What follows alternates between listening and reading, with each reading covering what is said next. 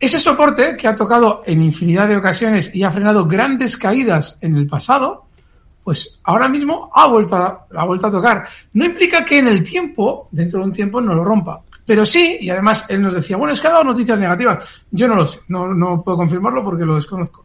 Pero no me extrañaría, porque fíjense, Philips ha recortado durante los últimos meses y además tremendamente lineal, un 75%. Es decir, estaba en 2021 en niveles de 50 y ha llegado a caer hasta 12 euros en un año, en año y medio. Bueno, pues ahora lo normal es que por la gran sobreventa que tiene este valor, rebote y que, a ver, y que lo haga bastante. Bastante, probablemente durante los próximos meses. No nos debe extrañar, esto es un poquito de sigue usted pensando qué, pero bueno, lo voy a decir. No nos debe extrañar durante los próximos meses eh, que llegue a zonas de 21, 21, 21 euros, 21,50. Toda esa zona es probable que se vea. Ya me he metido en un